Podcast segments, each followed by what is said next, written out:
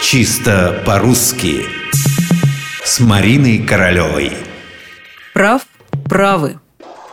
Кто сказал, что в споре рождается истина? Ни разу ничего подобного не наблюдала. Бывает как раз по-другому. Одна из сторон настолько устает спорить, что попросту сдается. «Ладно», — говорит уступившая сторона, — «так уж и быть, пусть будет по-вашему. Вы правы». Нет, вы не правы. В данном случае налицо была ошибка в ударении. Прав или не прав тот, кто сдался, это в конце концов его выбор. Но сказать «вы правы» – это точно неправильно. Если уж сдаешься, скажи, как полагается, вы правы. Честно говоря, трудно понять, откуда взялась эта ошибка в ударении, но ее приходится признать очень распространенной. И министры, и депутаты, и губернаторы, и политологи, и даже журналисты могут в пылу спора сказать собеседнику «вы правы».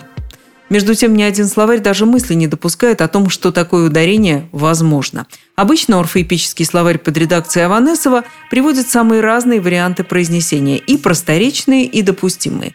Но ничего подобного со словом «правый». И в нем, и в словаре ударений Агеенко и Зарвы единственно возможный вариант «вы правы».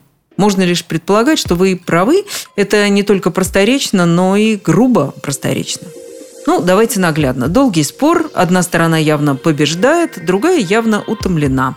Наконец, усталость достигает высшей точки, и тогда побежденная сторона произносит «Ладно, будем считать, что вы правы, но, может быть, вы совсем и не правы, по сути».